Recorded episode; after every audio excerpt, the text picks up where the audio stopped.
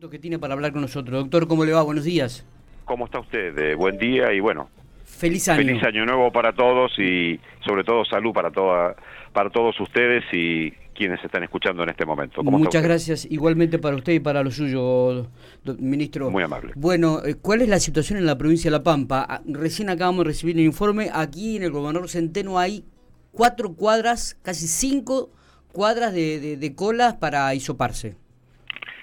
Sí, este, era, era previsible esto para nosotros. Eh, de hecho, eh, que En un rato más yo tengo una reunión acá precisamente para rediscutir el tema de los testeos y, una serie de consideraciones eh, respecto al, al, mismo. Y esto está directamente vinculado a esta nueva etapa de la pandemia en la que estamos viviendo, esta tercera ola que vive la, la Argentina, que sobre la Delta se montó la Omicron, que creo que ya si no lo va si no lo ves lo va a hacer pronto la cepa dominante por la gran capacidad de contagio que tiene esta esta variante no ¿Cuáles, este, ¿cuáles, son las medidas eh, que, se piensan que se están analizando dentro del ministerio doctor mire hay eh, por supuesto que hay hay diferentes consideraciones que hay que hacer hay diferentes análisis y en función de las consideraciones y los análisis surgen las conductas a seguir. Nosotros en general, eh, más allá de que tenemos fuertes discusiones en los confederales, fuertes en el buen sentido, digo, ¿no? Tratando de usar la información y la lectura y, la experiencia eh, de cada jurisdicción, este, nos guiamos por la rectoría del Ministerio de Salud de la Nación, naturalmente. Usted, eh, ustedes sabrán que eh, en estos últimos días. Eh, por ejemplo, los periodos de aislamientos han sido acortados sustancialmente, tanto para el positivo como para el contacto estrecho. Y esto está vinculado justamente a esto que mencionábamos al comienzo, ¿no? El tipo de patógeno al cual estamos asistiendo, que pareciera, y espero que sí se confirme, tener eh, una gran capacidad de contagiar, de saltar de nariz a nariz, pero una baja capacidad para este, provocar daño severo. Esto no quiere decir que no lo pueda provocar o que no haya alguna persona que, como estamos viendo, va a terminar internado. Usted cuanto más cantidad de contagios tenga, es un tema directamente proporcional al número. Exactamente. Eh, usted involucra a sujetos eh, con comorbilidades o añosos, frágiles, eh, y ahí, bueno, lamentablemente, eh, eh, eso, eso, eso, esos ciudadanos por ahí terminen con un caso severo grave. Pero lo que está muy, muy, muy claro hasta hoy, este, porque si no uno queda como un chambón, ¿veo? Si uno no puede afirmar este, que esto va a ser siempre así. Entonces, yo, esto es una dinámica constante el, corte actual de la pandemia al día de hoy es gran cantidad de contagios, baja cantidad de internados. Esa es la ecuación directa que tiene que analizar uno. Y al haber gran cantidad de contagiados, usted está viendo esas colas. Que eh, le digo que hay un poco de pánico también y me da la impresión que esto está directamente vinculado también a cómo estamos invadidos por una información que no es la más apropiada. Eh, yo veo que lo he, lo, he, repetido muchas veces, esto no sé si con ustedes, pero siempre he dicho que eh, no toda la prensa, a ver, pongámonos de acuerdo, no toda la prensa, pero los medios nacionales que nos invaden permanentemente eh, y, tiran noticias como, como si fueran todas iguales y como si todo representara lo mismo. No sé si voy explicándome bien. A ver, sí. Por ejemplo, por ejemplo, dicen récord en la Argentina, 40.000 casos, contagios, 40.000 positivos.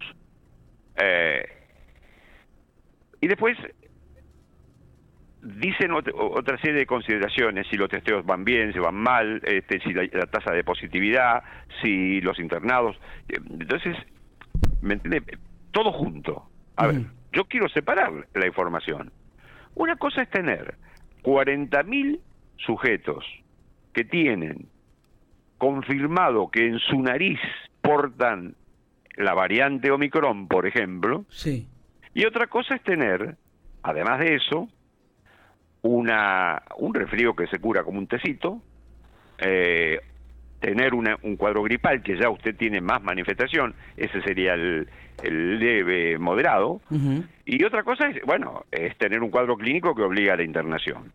Entonces, si usted separa todo, usted tiene 40.000 infectados por el virus, ¿sí? Sí. Pero tiene un grupo muy importante de sujetos con un cuadro leve, el gran, el grueso es un cuadro leve, y este, muy pocos cuadros severos. ¿Y esto a qué se debe? A la eh, muy buena campaña de vacunación que finalmente consiguió la Argentina, en particular en nuestra provincia.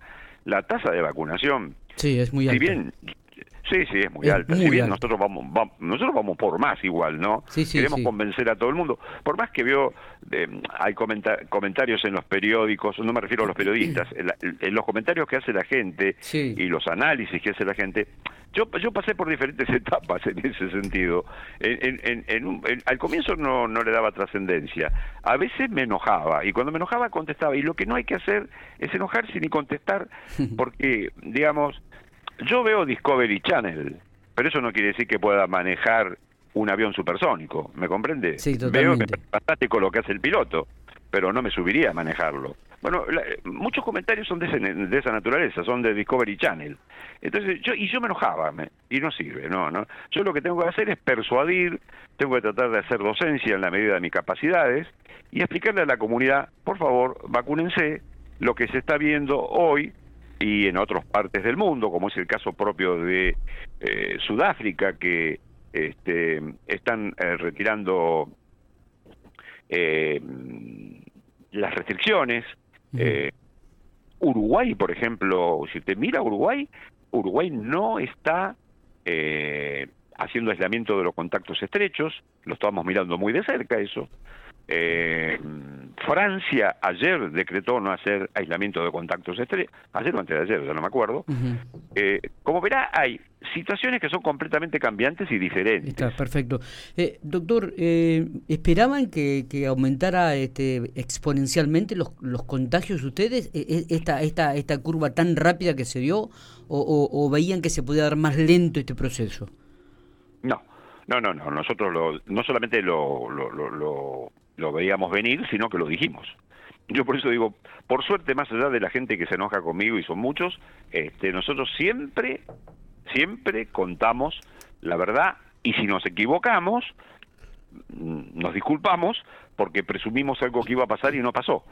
Pero, por ejemplo, sí. nosotros dijimos que lo que íbamos a retrasar, sin duda alguna, era la variante Delta. Y, por más que la gente no lo reconozca en general, o, digamos, o, haya intereses diferentes, la variante Delta tardó muchísimo en llegar a la Argentina.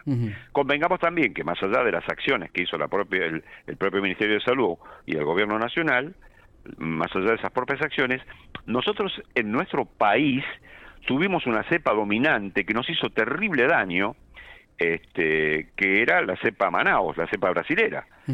Eh, esto no está estudiado en otras partes del mundo porque Latinoamérica padeció esta, esta y, la andina. Entonces, la Delta, a la Delta le costó mucho trabajo robarle el nicho a, la, a, la, a, la, a, la, variante nuestra, a la, a la Manaus. Pero la variante Omicron, que tiene más de 50 mutaciones, 30 y pico de ellas en la, en la, en la espiga, en la en la proteína espiga, que es la proteína que engancha al receptor para invadir nuestras células, este, digamos, lo que logró en su evolución fue una gran capacidad de contagiar, otra vez, por eso ve usted cinco, cinco cuadras de cola, pero perdió potencia, perdió capacidad de letalidad. Bien, está bien. Eh, y eso lo, nosotros, perdón, y eso nosotros lo anticipamos. Tanto lo anticipamos yo, a ver, tengo acá los números eh, que, que le pedí una colaboradora. Eh, yo estuve revisando las de, desde noviembre arranqué el análisis porque como veía venir el proceso, eh, nosotros teníamos promedio en la primera semana de noviembre 16 casos. en la sí, ¿me entiende? En la última semana de noviembre igual. Pero cuando fuimos a la primera semana de diciembre, tuvimos 59 casos y en la última semana de diciembre 408 casos. Y ahora, en la semana del 27 de, eh, de diciembre al 2 de enero, tuvimos 2.967 casos. Eh, los venimos siguiendo, este, a ver, eh, de, una manera casi obsesiva. Tal como lo habíamos anunciado, vamos a tener un crecimiento exponencial inusitado de casos, pero espero, confío y deseo que tengamos pocos casos internados. Y una vez más, esto está vinculado Con la esto está vinculado a la vacuna. Ahora, si usted quiere bajar el número también de contagiados, sería prudente que la sociedad no perdiera de vista lo que aprendimos. Sabemos que si usamos el barbijo reducimos un 51% la probabilidad de contagiarnos. Sabemos si estamos en ambientes cerrados que eh, estar lo menos tiempo posible y con el barbijo colocado y con, con las ventanas abiertas y que haya corrientes cruzadas. Este, y mantener el distanciamiento de dos metros es lo ideal. Y si estamos en la calle, yo no me saco el barbijo, pero hay gente que dice, bueno, me lo saco, está bien. Eh, no, no, es muy bajo el riesgo de contagiarse al aire libre. Bien siempre y cuando usted no esté rodeado de una multitud. Este, yo, por ejemplo, no estoy convencido que todavía tengamos que liberar eh, qué sé yo, partidos de fútbol irrestrictos, me refiero a eso, de grandes concentraciones, ¿no? está bien. Este, eh, este tipo de cosas, pero bueno.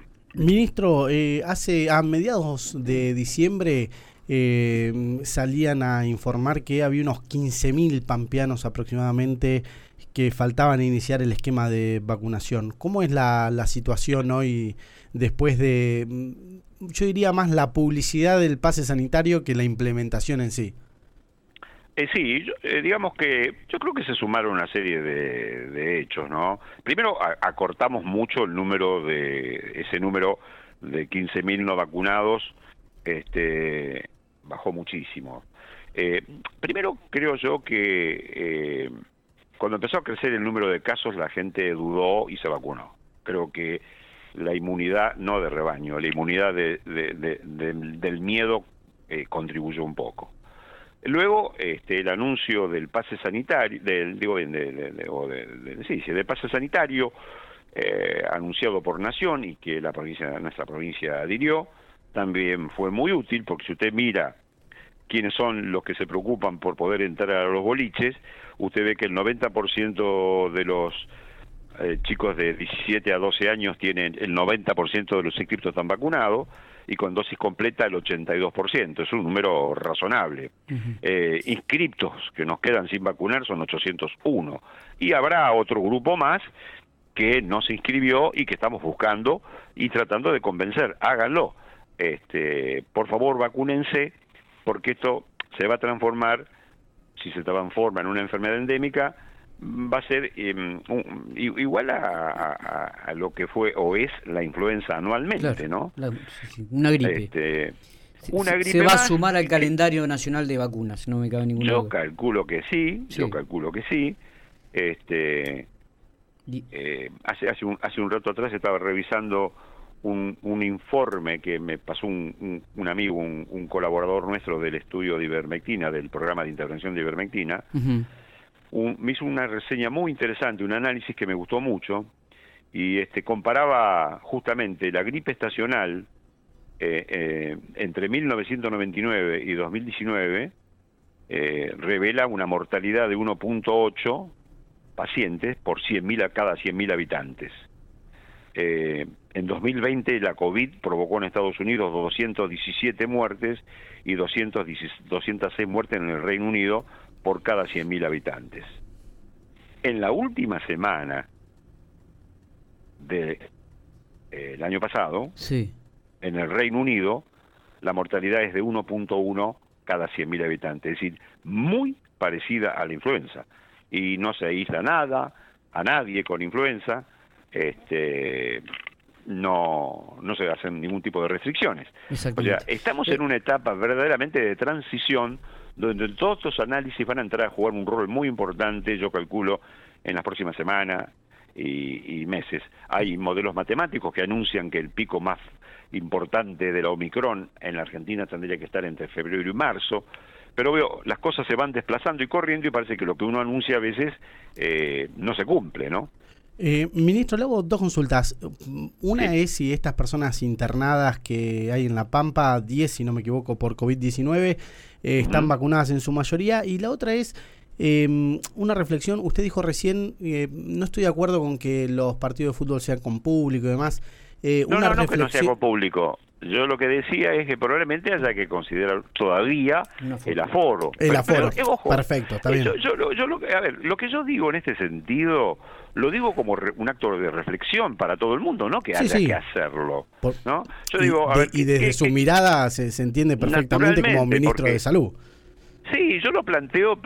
A ver, muchachos, estamos tal vez entrando en esta transición en una fase de pandemia con alto número de casos y bajo número de internados. Entonces digo, eh, si podemos hacer algo es bajar el número de casos. ¿Cómo podríamos lograrlo? Bueno, evitando eh, eh, estas conductas sociales que no contribuyen. Pero, a ver, no, no, no pude terminar igual la, la, pregunta, que era ah, una reflexión suya sobre estas fiestas masivas que se hicieron por fin de año y que algunas van a continuar el resto de los días. Mire, eh, una vez más, eh, eh, bueno, aunque usted complete la pregunta, yo iba a terminar lo mismo, voy a terminar en el mismo, con el mismo concepto, ¿no? en el periodo más dramático de la pandemia, un sector o grande número de sectores de la economía ah, de la Pampa y del país y digamos del mundo también, pero a nosotros nos interesa lo que nos pasa a nosotros ahora, este, siendo egoístas, eh, han sufrido terriblemente. Eh, yo no encuentro motivos para que vuelvan a sufrir la misma situación. Entonces, eh, en este sentido digo, no creo que haya que aplicar restricciones, pero sí está bueno que la gente ingrese a un local vacunado y sí está bueno que este, quien tiene un local lo cuide de esa manera. ¿Por qué digo esto? Porque no va a ser necesario que nadie vaya a cerrar un local o un comercio. Yo le voy a poner un ejemplo burdo. Si usted tiene, eh, digamos, un comercio de comidas y atienden cuatro o cinco personas al público, con que se infecte uno de esos que atienden al público, eh, usted tiene que cerrar el local porque los otros cuatro son contratos hechos, no va a tener quien lo atienda. ¿Qué es el drama que está viviendo el mundo en este momento? Si usted ve los vuelos que se están suspendiendo, no, en el mundo no se están suspendiendo porque uno se puede contagiar arriba del avión, se están suspendiendo porque no hay pilotos, no hay eh, personal de a bordo, no hay personal que atienda el avión en tierra, este, ¿me entiende? O sea, el problema es más socioeconómico hoy que pareciera sanitario, parece como que se hubiera invertido el orden, por eso estoy haciendo estas reflexiones, me parece que no hay que entrar en el pánico de la información toda junta que tiran los grandes medios nacionales que nos invaden, creo que hay que separar claramente lo que es tener positividad a tener una gripecita, a tener una gripe, eh, digamos, que obligue a, un, a guardar reposo en algún lugar o en su domicilio o tal vez en una internación, y otra cosa tener un cuadro crítico que requiere asistencia respiratoria. Entonces, son todas cosas diferentes, ¿me entiende? Y si, y si vemos eso, vamos a ver que usted tiene 40.000 positivos eh, acá en La Pampa, a ver, tenemos 3.269 casos activos y tenemos 10 internados, de los cuales solo 3 están en el ámbito de terapia. Eh, los que se internan son con grandes comorbilidades, eh, independientemente de estar o no vacunados, me, refiero a eso, ¿no? uno, me acuerdo, no está vacunado, hay una otro paciente que tiene mucha, mucha comorbilidad, y este tal vez debió haber recibido lo que se llama booster, el refuerzo de vacuna que no recibió. Y el tercer caso um, es un hombre vacunado, pero muy añoso, este, eh, y bueno, este, es lo que mencionamos al comienzo, ¿no es cierto? Estar vacunado no implica que no me puedo infectar. Ese es un concepto que eh, alguien quiso instalar alguna vez en el debate eh, o es un dilema falso, la vacuna no tiene obligación de evitar que usted se contagie. Lo que le exigimos a la vacuna es que usted no se enferme gravemente. Y eso se está cumpliendo. Doctor, le agradecemos muchísimo estos minutos que ha tenido para Infopico Radio. ¿eh? Este, la última ya le hago para cerrar también. Digo, ¿se descarta entonces la posibilidad de nuevas restricciones en la provincia de La Pampa? No, no, yo no digo que se descarta, lo que digo que no está en la mira, en el horizonte inmediato eso, y también, repito, este, este ha sido de un, eh, esta, esta pandemia que golpeó al mundo entero, ha sido de una dinámica tan este, cambiante, tan, tan variante, que uno no puede arriesgar mucho más allá de lo que estamos mencionando. Por eso, para, para, si usted me permite, para concluir, la idea es, no entremos en pánico, eh, tratemos de evitar contagiarnos, y eso ya sabemos cómo hacerlo, lo aprendimos hace dos años largos que estamos luchando con esto, y las que son medidas que ya no tienen cuestionamiento, por favor, usémosla y confiemos en nuestras vacunas eh, y creo yo que lentamente vamos a entrar en un en un periodo de tiempo de menos angustia y, y bueno y, y, adaptar adaptarnos a, y adaptar adoptar medidas adecuadas no exageradas este, de modo tal que la, la, vida transcurra lo más apacible posible. Eh, la, la, última, disculpe la, la, la extensión, digo, eh, importante la inversión que ha hecho el Ministerio de Salud en la, en, la ciudad de General Pico, ¿no? De, la más grande en los últimos, creo que 20 o 30 años con respecto a la, años. en los últimos, en, la construcción del hospital aquí en el barrio federal y además la ampliación de la terapia intensiva pediátrica en el hospital. Sí, yo, eh, digamos, yo, yo hablaría ahí, eh, eh, digamos, ni hablar del federal, yo creo que es un cambio, va a ser un cambio paradigmático para la comunidad. Y este, lo que se está haciendo en el área materno-infantil es también paradigmático, como así como se está terminando, creo yo, muy avanzada la obra de, en, el área de hemoterapia y, este, y hematología. creo que la terapia pediátrica eh, está inmersa en esa maravillosa eh, obra que se va a hacer materno-infantil.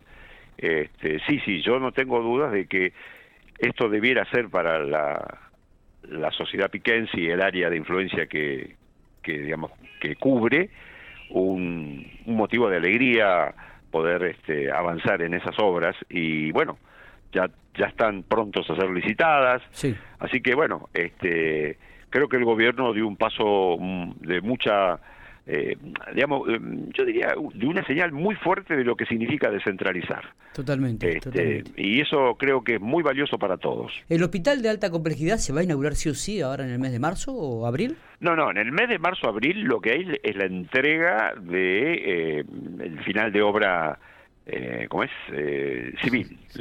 Me cuesta trabajo algunos algunos términos porque son de otras eh, son de otros de otros años, pero usted de a poco voy aprendiendo. Bien, bien. Si la obra civil sí va a terminar en ese periodo de tiempo. Estima, eh, eh, creo que así va a ser.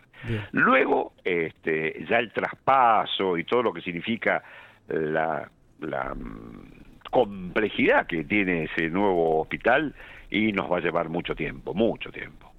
No, no hay que ponerse ansiosos, estamos este, eh, trabajando fuerte en eso también, a pesar de la pandemia. Hay muchas cosas que estamos haciendo, bueno, este, digamos, con los programas eh, que, que ya habíamos planteado al comienzo de gestión, incluso previa a la actual gestión, y bueno, de a poquito vamos este, sumándonos, sumándonos, este, y al mismo tiempo combatiendo la pandemia y al mismo tiempo este, tratando de convencer a la comunidad que se vacune, al mismo tiempo tratar de convencer a la comunidad que use el barbijo. En fin, y, nosotros, es una tarea interminable. Y nosotros intentamos aprovecharlo una vez que lo tenemos. ¿Cómo está el tema de los ginecólogos en la provincia de La Pampa? Mire, mire yo eh, es un tema que no, no quiero hacer declaraciones este que digamos que aumenten el grado de, inquietud o, preocupación en la comunidad. Yo todavía soy una persona, como soy un, sujeto optimista, un empedernido optimista, yo pienso que en algún momento van a reflexionar y vamos a poder, espero yo, este, que se pueda resolver el problema sin tanto dramatismo. Pero bueno, eh, hay que esperar un poquitito más y ver cómo se va a desempeñar esa situación. Le, eh, Está, le, hago una consulta que no tiene nada que ver digo, con, con, lo propio del ministerio, digo, pero sí con su personalidad y con, con su proyección política. ¿Ha pensado seriamente en, en, meterse de lleno en lo que es la política de, de, en el juego para tener algún cargo en algún momento, doctor? Por eh, ejemplo, aspirar a ser gobernador de la provincia de La Pampa, un ejemplo concreto. Eh, ¿Le pasa por la cabeza algo así? ¿Alguna vez se le ocurrió? Me sorprende la pregunta, pero le agradezco infinitamente que me la haga. Este, sí, sí, se lo agradezco infinitamente. Eh, yo tuve la, suerte y, la sorpresa de ser designado ministro de Salud durante los dos últimos años del gobierno del ingeniero Berna, eh, al cual estaré siempre agradecido. Y eh, cuando yo pensé que terminaba mi gestión, este, Sergio Silioto, el actual gobernador, me convocó para continuar en el ministerio, con el cual estoy también profundamente agradecido, porque más allá que nos tocó gestionar una terrible pandemia, eh, me está dando la posibilidad de finalizar mi vida profesional en un lugar de privilegio, más allá de la enorme responsabilidad que implica y este, todo lo que usted pueda pensar, porque es eso y un poco más. Entonces, a Sergio yo le agradezco infinitamente que él me haya dado la oportunidad de continuar trabajando en, este lugar que es tan maravilloso, complejo, pero es una forma muy linda de terminar mi carrera profesional, eh, después de una dilatada experiencia de la misma. Y con respecto puntualmente, yo qué sueño ser, Ahora no sueño más nada, porque haber llegado a ser ministro de Salud, que era una cosa impensada para mí, se cumplió sin que lo pidiera, estoy muy feliz con ello, y ojalá pueda seguir trabajando muchos años más en el Ministerio de Salud, porque es lo que me gusta hacer. Pero mm, no soy un... No, no tengo ambiciones políticas de ninguna naturaleza, no aspiro a ocupar absolutamente ningún cargo y mucho menos ser gobernador de la provincia. Eso me causó gracia. Realmente, mire, si me votaran serían unos suicidas. Así que, este, eh, Creo que eso responde a su pregunta. Está, totalmente. Este, yo creo que puedo ser útil acá. Qué bueno creo, creo serlo, pero una sonrisa digo en este momento también, ¿no? Digo, por ahí entre tanta, entre tantas bichos, entre tantos covid, entre tantos virus que andan dando sí, Abrazo grande. por eso, sí, sí. por eso le agradecí la pregunta porque me parece que, que estaba buena, no me la esperaba, pero este, pero creo que fijé claramente mi, mi mirada personal y, y y este y mi agradecimiento a quienes me dieron la oportunidad en serio. Y lo otro bueno fue una una humorada este Está digamos sí, sí, eh, porque sí nos eh, eh, creo como dije estar capacitado para poder estar en este ministerio pero ocupar otro lugar como el que mencionó ya le digo si lo hicieran los ciudadanos y me pusieran en ese lugar sería peor que el covid Le mando un fuerte abrazo. Igual, igualmente, gracias por estos minutos. Feliz año. No, faltaba más. Feliz año para ustedes también.